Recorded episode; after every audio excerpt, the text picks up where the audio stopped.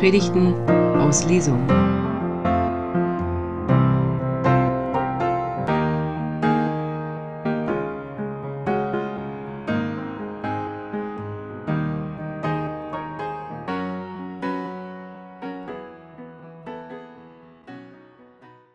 Wie bringt man den Mut auf für ein Leben, das so herausfordernd ist wie unser Leben gerade?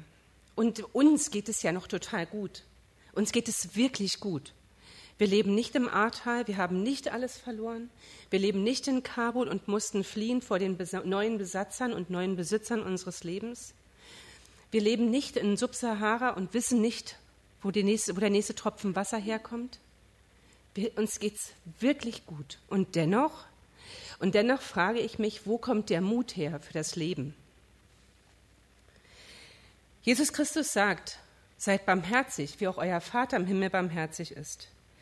Das war die Jahreslosung, die über dem vergangenen Jahr stand, über dem Jahr 2021. Und niemand, also ich jedenfalls, hätte zu Beginn des Jahres nicht gedacht, wie wichtig diese Jahreslosung wird und wie sehr sie mich herausfordert, barmherzig zu sein.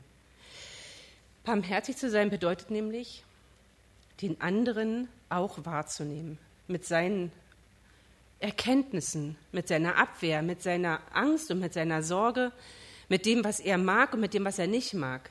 Barmherzig zu sein heißt, zu akzeptieren, Menschen sind anders. Ich, wie ich hier vorne stehe, Anja Bär, bin anders als jeder andere von euch. Ich bin sogar anders als meine Kinder und die sind nun mal auch ein Teil von mir. Aber ich bin anders und jeder Mensch ist anders als der andere. Und das, ist, das zu erkennen, ist die Grundlage, das Allerwesentlichste, damit wir barmherzig sein können. Jesus Christus sagt diese Worte im Rahmen der Feldrede im Lukasevangelium. Also bei Lukas gibt es die Bergpredigt nicht, die steht bei Matthäus, aber die Inhalte sind sehr, sehr ähnlich. Es sind Grundlagen ethischen Umgangs, ethischen Verhaltens, ethisch und moralischer Richtigkeiten. Da steht also, seid barmherzig, wie euer Vater barmherzig ist. Und dann geht es weiter. Ihr sollt andere nicht verurteilen, dann wird auch Gott euch nicht verurteilen. Und ich habe festgestellt im letzten Jahr, ich habe festgestellt im letzten Jahr, das ist ganz schwer, nicht zu verurteilen. Es fällt mir viel leichter. Ich sage dann nicht, äh, ich verurteile, sondern ich sage, ich bewerte. Oder natürlich habe ich eine Meinung dazu. Aber ganz schnell steckt in meinen Meinungen auch ein Urteil. Und ich erinnere mich noch mit Grauen an die Katastrophe, die im Ahrtal passiert ist. Ich erinnere mich vor allem mit Grauen daran, weil es noch während der Katastrophe schon an, schon an Schuldzuweisungen nur so hagelte. Man konnte zusehen, wie Schuldige gesucht wurden, die diese Katastrophe hätten verhindern müssen. Aber kann, darum kann es doch gar nicht gehen. Seid barmherzig heißt doch nicht, wir, wir gucken mal, wer ist schuld und wessen, wessen Köpfe müssen rollen. Seid barmherzig heißt doch, wir gucken, wie wir die Not lindern können. Als wir an, am, zweiten, am ersten Feiertag in der, nein, am zweiten Feiertag in der Familie zusammensaßen, da tranken wir einen Wein aus dem Ahrtal, einen Flutwein. Die Flasche war noch schlammbespritzt und Alexander, der Vater meiner Kinder, hatte diese Flasche mitgebracht und erzählte uns die Geschichte dieser Flasche, dass es eine Weinflasche ist, die die Weinbauern aus dem Schlamm gerettet hatten und die äh, wir deshalb genießen konnten. Und diesen Wein zu trinken, das war sehr besonders. Und das verband mich irgendwie mit dem, was ich äh, im Sommer erlebt hatte, nur über die Nachrichten erlebt hatte. Und ich habe gedacht, wir brauchen das viel häufiger, dass wir einander wahrnehmen und nicht nur wahrnehmen, sondern uns auch verbinden. Verbinden mit denen, die in großer Not sind. Sei es im Gebet, sei es in unseren Gedanken, sei es in unserem Tun, eigentlich völlig egal worin. Immer wenn ich mich an einen Menschen anbinde, wenn ich also versuche, mich in ihn hineinzufühlen und äh, seine, seine äh, Wahrnehmung und seine Gefühle zu verstehen, dann wird vieles leichter und ich höre auf zu urteilen. Ich habe festgestellt, wenn ich in unserer Gemeinde mit den Menschen rede, je mehr ich mit ihnen rede, desto mehr verstehe ich sie. Wir haben bei uns in der Gemeinde die unterschiedlichsten Haltungen zu allen möglichen Themen. Das können theologische Themen sein oder gesellschaftliche Themen. Es kann die Frage sein, wie die Heizung zu steuern ist und wie der Fußboden in unserer Kirche aussehen soll. Die Frage kann auch heißen, wie ist der Garten zu gestalten und wollen wir die Türen öffnen oder wollen wir sie nicht öffnen? Und man könnte natürlich sich herstellen und sagen, ich habe eine Meinung und die ist fest und da rüttelt auch keiner dran. Oder ich gehe her und versuche zu verstehen, was der andere mit anderer Meinung meint, warum er anders denkt als ich.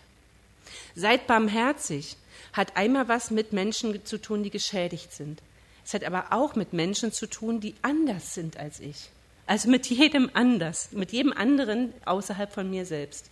Barmherzig zu sein bedeutet tatsächlich, ich sehe den Menschen und ich verstehe, dass hinter seinen Entscheidungen und hinter seinen Wahrnehmungen eine Geschichte steht. Jetzt ist es so, dass Jesus das natürlich sagt und er bringt den Vergleich an, wir sollen barmherzig sein, wie der Vater im Himmel barmherzig ist. Und wir sollen nicht urteilen, damit Gott uns auch nicht verurteilt. Wie schrecklich, dass alles das nicht gelingt. Ich kann das nicht. Ich kann nicht immer barmherzig sein. Ich bin manchmal wütend und manchmal zornig. Und ich bin manchmal verzweifelt und todtraurig. Und dann fließen die Tränen und dann gibt es aber nichts mehr mit Barmherzigkeit. Dann ist nur noch Trauer da. Was dann?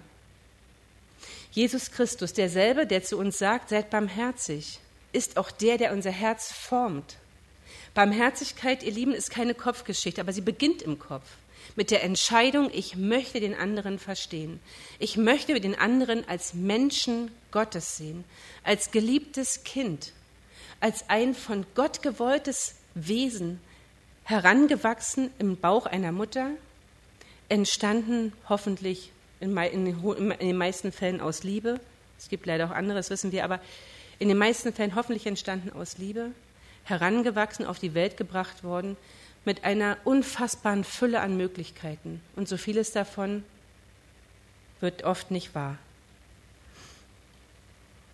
Dieser Mensch, der da vor mir steht, hat vielleicht eine andere Haltung zum Thema Impfen als ich.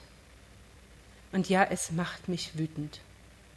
Es macht mich unendlich wütend und müde und damit macht es mich wütend, dass wir nach zwei Jahren Pandemie immer noch, immer noch mit Impfgegnern zu tun haben. Andererseits haben die meistens einen Grund. Und sei der Grund nur der, dass sie von Grund auf skeptisch sind, weil sie von Grund auf voll Misstrauen sind.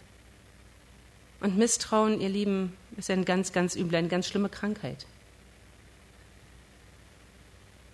Es macht mich wütend und müde, aber ich muss trotzdem versuchen, wenn ich der Jahreslosung ein wenig folgen möchte, verstehen zu lernen, im Gespräch zu bleiben, mit den Menschen, um sie zu werben, so wie Gott um uns wirbt.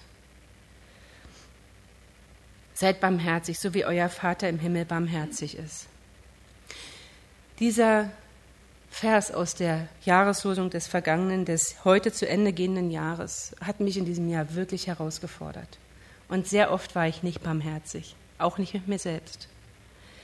Aber es ist ja nicht so, dass am Ende dieses Jahres die Jahreslosung zu Ende ist. Nein, sie darf uns weiter begleiten, auch im neuen Jahr darf sie Teil von uns sein, denn es geht weiter. Jesus Christus spricht, wer zu mir kommt, den werde ich nicht abweisen.